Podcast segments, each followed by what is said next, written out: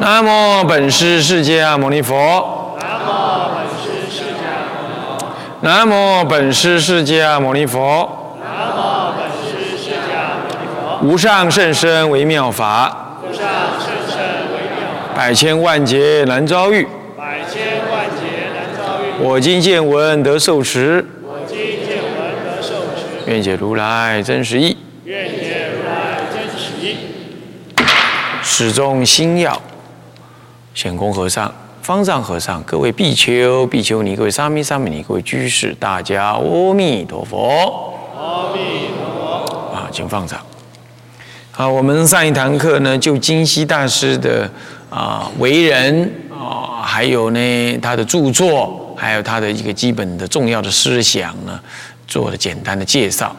啊，同时对于他的为人呢，也特别的提到了啊三代皇帝啊。这个召见呢，他通通不去，哦，是这个观念哦。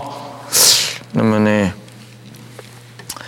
嗯，那么这里头当然还进一步的啊，还讲到哦，诶，我们还提到说，他在这个德宗建中三年七八二年，德宗又是什么？又是代宗之后，所以他总共经历了四朝皇帝。四朝皇帝，那么有三朝的皇帝召见他啊，那么第四朝大概想想算了，再召见也没有用了啊，那就没有再召见他了啊。那么呢，他嗯，原籍于这个佛龙，原籍于佛龙，佛龙在哪？天台山智者大师，智者大师的修禅寺那里就是佛龙。佛垄啊，佛龛的意思了哦，佛垄那个地方，我我去过，我也在那住过几一天两天，也在那里讲过课啊，讲过课，讲过一个一场开示吧。哎，这可惜当时没在那拜法华三昧忏啊，实在是追悔不已啊。那么下次有机会在那边拜，那多好。那么那里呢，就有什么了？哦，传灯大师的墓啦，有金溪大师的墓啦，当然也有什么呢？也有呃智者大师的真身塔在那里。不过肉体不见了，他肉身不见了。曾经在智者大师圆寂之后的几年以内啊，开那个塔，智者大师还长头发，身上还会流汗，还会长指甲，头发每一年要剪，每一年还要剪。好厉害！每一年还要剪这样，但是经过一次战乱之后，哎，这肉身不见了，是这样。然后，呃，嗯，金溪大师呢，当然也仰望意念智者大师，所以他也在佛垄那边呢，呃，最后在佛住在佛垄，最后也圆寂在佛垄。他告诉他的门人说，他要葬在这个佛垄的东南边上，啊，所以就在这个佛垄啊，佛垄佛垄不大，佛垄这个殿子，比如在这里不大不大。差不多就，反正就差不多二三十平这样子大哈，这样。那在旁边左边有一条山路，走上去，哦，那个松很高哦，哈，很高很高，那就在松林里头。传灯大师啊，偶益大师也有一个墓在那啊，然后呃，这个这个这个这呃张安啊张安呢不是偶益的，张安大师啦啊，还有那个净溪大师，哇，太棒。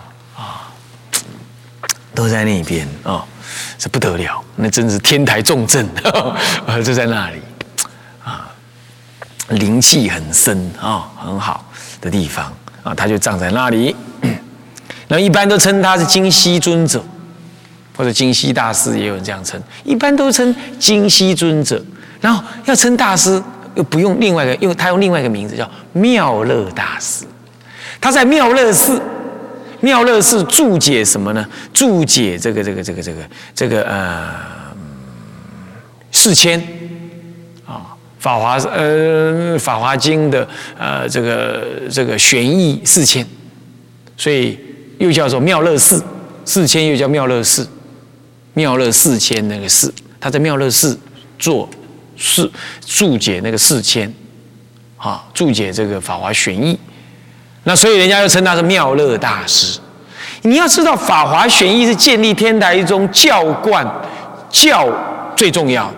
那观就是摩诃止观，那教为本嘛，观为行嘛，教为眼嘛，观为目足嘛，哈，那么冠教为目了，那行那那冠为足嘛，那目要先，对不对？所以说这个这个《法华玄义》的著述是很重要的，那么就称他是妙乐大师，妙乐大师啊，那么会称尊金溪尊者，就像我们常常称四明尊者一样，啊，是知礼四明尊者，是四明山，浙江宁波的四明山，好，我们老和尚也在那里，好。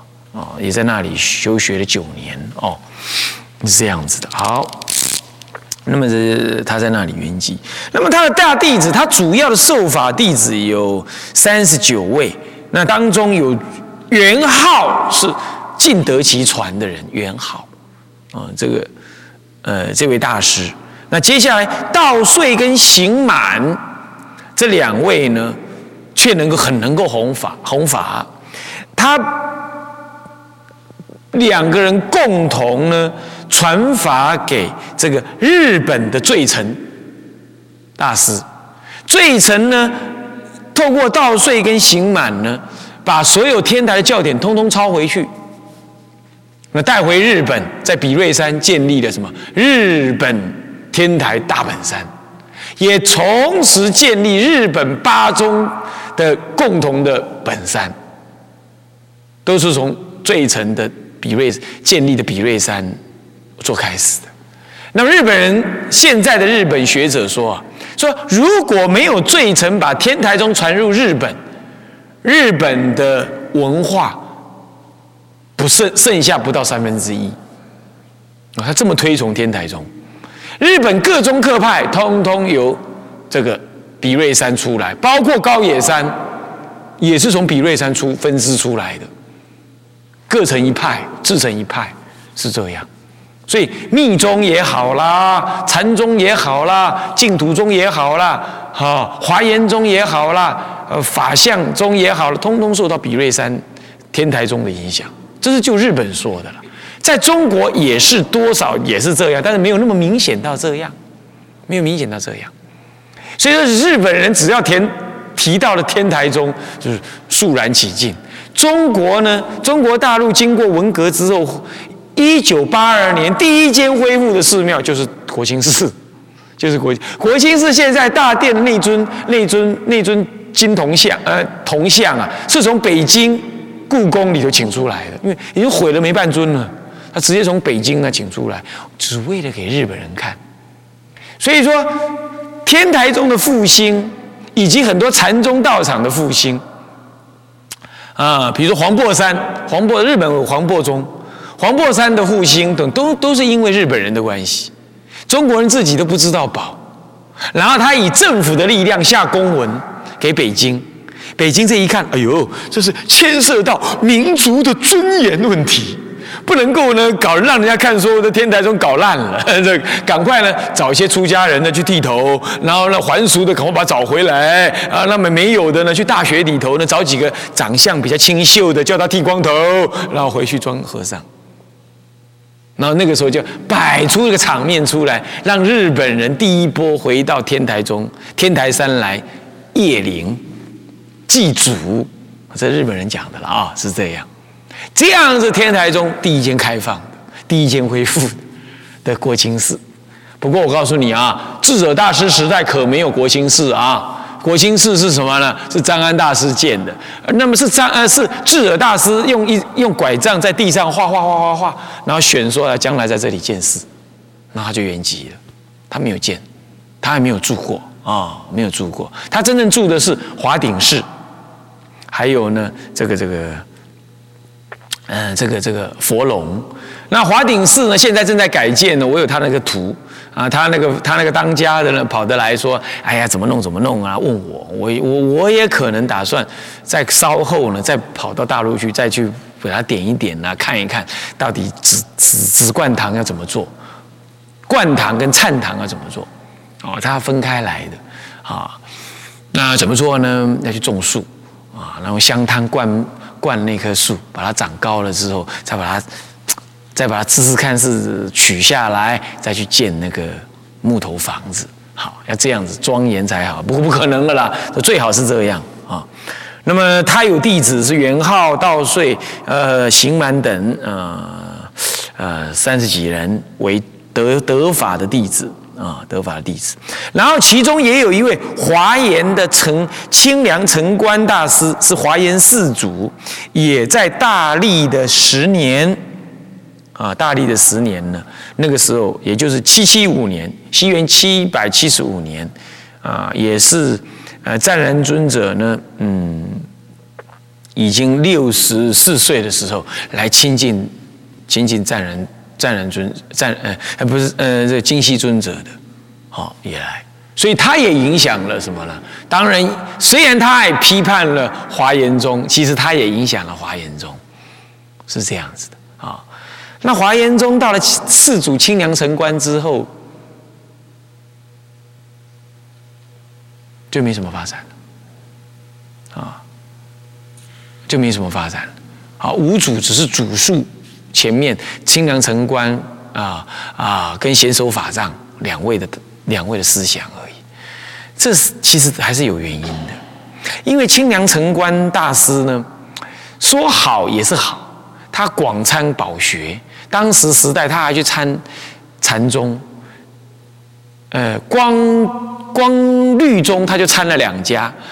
相宗的东塔寺派，然后还嗯还亲近了这个四分律，然后呢又亲近了禅宗，那也亲近了天台宗，然后自己又回到自己又最后又立于华严宗，所以他的思想这纯度跟精确度跟跟特殊性啊就不不是很强，然后呢哲思太繁复了。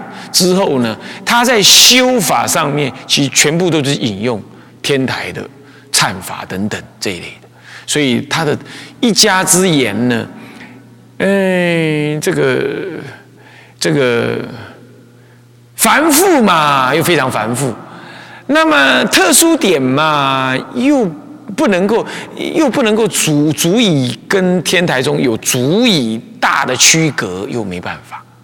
所以在这种情况之下，天台宗一直红传到今天，足够兴盛，比相对起来还足够兴盛。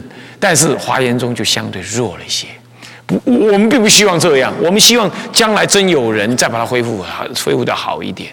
只是说要注意到华严宗的特色，要显扬那个特色才好，才能够真正弘扬起来。哦，是这样。所以说清凉城关也亲近了。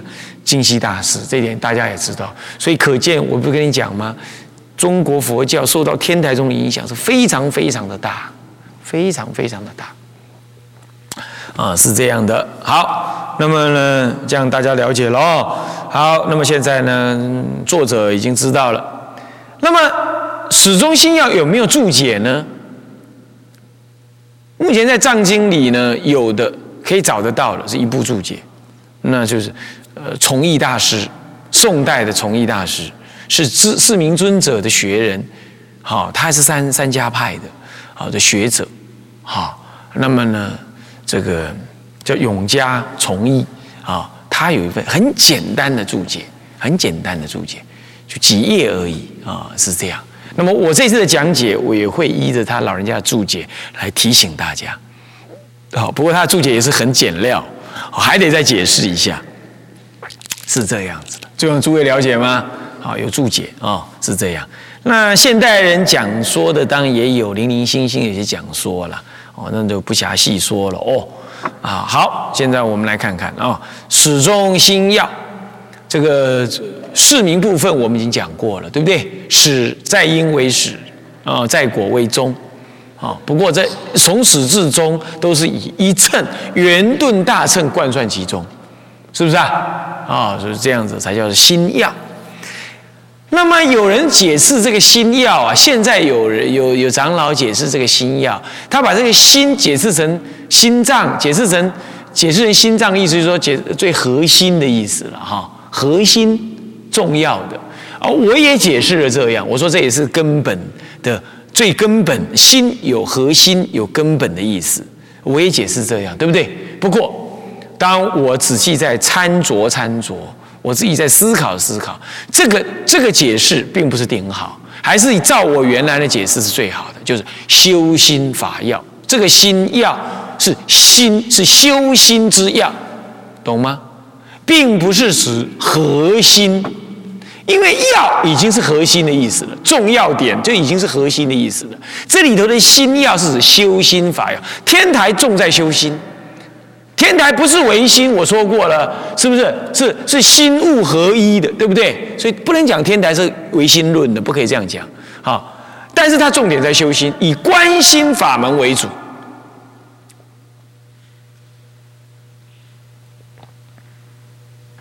张安尊者曾经在天台山的山下，那个赤城山上面的山壁上，是不是写了两个字？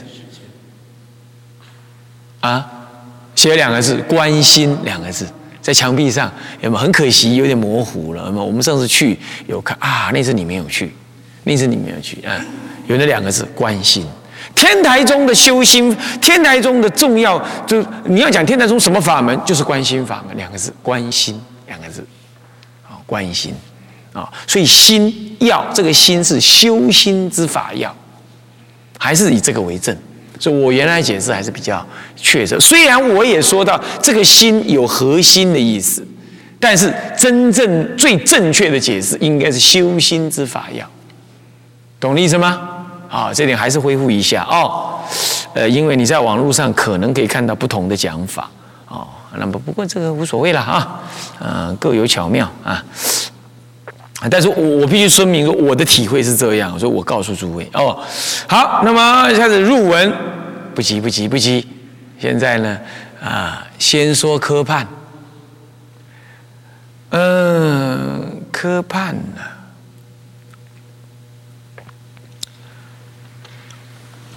科判呢，唱功。上善下云老和尚，他有一部小小的，呃，始终心要解略解，它里头有科判啊，哎，但是科判不晓得是不是他老人家的，我不知道啊，我有参考一下啊，不过当然，呃，参考啦，众看成峰，侧看成岭啊，各有巧妙不同。那我个人呃有参考，但不不全同哦，这样子。啊，这不关乎恭不恭敬的问题啊，法有各自的理解嘛，那是不关乎嗯恭不恭敬，那稍有不同啊，稍有不同啊，是这样。嗯，分成呢，整部《史真心要这么短短的这个百多字这样来看哈，哎，不到百字啊，来看呢，呃，有没有百字啊？我没数，你们数一下多少字？啊，有人数一下，到时等下告诉我啊。那么呢，嗯，我把它分成五科，啊，五科，五个大科。首先甲一，第一科甲一，这个甲是第一层，一是平行的来说，等下有甲二、甲三、甲四，那下一阶就是乙，懂吗？那乙一、乙二、乙三，再下一阶就是丙，再平行的来说就是一二三。那上下就是甲乙丙丁啊，这这古德分科都是用这种方式为多哦。甲一是什么呢？举三地明心要，自己写上去哦哦。在服务三地者这里开始，那么分三科，乙一是什么？标探地德，标探地德啊，就是什么呢？服务三地者天然之性德啊，这样子。那么甲二是什么呢？是三，呃呃，是三或名腹胀。解释的是，呃不不是解释的是，开示的是，是三或名腹胀，覆盖的覆，障碍的障，在哪里开始呢？嗯，在这个，呃，背负密藏不显，盖三祸之所附也。这句，这句开始是甲二。第二大科啊，首先要知道大科哦哦，嗯，是三或名腹藏。那么第三科在哪儿呢？在由是立乎三观，破乎三惑，正乎三智这这句开始。由是立乎这里开始，这第三科第三大科叫做甲三，立三观以修显。立三观以修显，啊，甲三甲三不是乙三哦，甲三我刚刚讲错啊，甲三我现在讲甲哦，甲是最大一颗，最大颗分五颗啊。甲三立三冠以修显，以下分四颗，甲三分四颗。那么甲二嘞，甲二分三颗，下面写个分三，小字偏右写分三。那么甲一呢？甲一是举三地明星药，对不对？是不是啊？那么分三颗也是分三颗，叫分三。哦，要写分三啊，分三啊。那么甲四，甲四是什么呢？甲四在哪里呢？就归结圆顿密藏，呃，在哪里？然此三地性之至耳，这里开始这一句开始。归结圆顿密藏，那么分三颗也是分三，下面写个分三三两个字，小一点偏右啊。那么好，甲午这截止纲目，结结束的结，指指示的指，纲目，大纲如此，往目可知那个纲目，截止纲目。那就最后一句，最后一句，最后最后两句了。大纲如此，纲目可循矣。就这一句是第五科，叫截止纲目。唉，你要知道，分这五科耗费我多少精神，超过十小时，光要分这五科，啊，极为痛苦，去体会。好，我们来说说啊啊！要入文之前，先看这五科。看书哈，不要傻傻的，一开始就在开始看。看任何一本书都要先看什么？先看什么？目录，然后再看什么？再看序或者拔这一类的。好啊，序如果太长，你也不要全看，看头跟尾就好了，懂吗？你说：“法师，你们教人家读书不求甚解，恰恰好就是不求甚解。先不求甚解，才能诱发你开创的想法。然后这个时候，你才仔细的，你有了一点想法了，你再看。那我有这个想法，那到底他到底要讲什么？那才仔细看。那个时候，你念念追着他的核心思想在看，是这样。不然你哪有那个生命啊？看那么多东西，对不对？我是指世俗人的书了，佛经。”那就少废话，从头读到尾，不要起心动念就对了。圣人之言，你就不要多说多想啊。我是指凡夫之语，嗯，一本书或者什么的啊，你就这样看。至于始终心要，那我可不敢这么说，我只能说我应该多去读，多去读，前前后后读，前前后后读，去体会它到底整部书在讲什么，整部论在讲什么，然后体会出来，我有这个五个科目。它的核心思想就是三谛，三谛就是真如，就是中道实相。它以三谛来表征所谓的一称实相。所以整部始终心要，那个心之要是什么呢？显现三谛圆融，就是心要。这跟摩诃止观是一致的。摩诃止观就是要你要你证三谛圆融，它这里心要就是三谛显现，让三谛凸显。问题是三谛怎么样？三谛有三惑可障住了，所以要修三观。三观一修能破三惑，三惑破了之后能证三智，三智得了之后就能成三德。好，没有了，始终要结束了，就这样。纲目就是这样，从头至尾都是三谛，能观的三观也是三谛作用。能观即是所观，那么呢，成就三智，三智还是三谛，最后成就三德，亦是三谛所成。所以从头到尾都是三谛在贯穿，虽有三惑、三观、三智、三德，不离三谛。所以三谛即是心要。你你听我这样讲完，你去看这整部整部心要。大概你就懂了，七八十，就在讲这个，所以归结到最后，什么大纲如此，往目可知，讲完了。这样就结束。这整部整部论就是这样子，精简的很啊，不复杂啊。所以说，假一是最重要的，举三谛明心要。你看，我们生活不就这样吗？我我今天在上两堂课，我不讲吗？生活当中就是起一一心三观，然后就了之一境三地，一境三地一了之，当下什么烦恼都没有。你贪然，你知道这是有什么蓝镜好爱好好爱的啊？都还不是皮包皮包骨肉而已啊！美色不可爱，好声音不可爱。财富不可爱，这当下起空观。但虽然不可爱，还有如幻的作用啊，如幻作用。所以我要工作啊，维持家庭啊，啊，那么建立夫妻的应有的关系呀，啊什么的。哦，这个就是假观。但虽然建立中道，呃，虽然建立了，那么呢，这个妙有非有，真空非空。这无非是我这一念中道实相心的清净作用，所以它是不垢不净的，不来不去的，哎，这入于中观。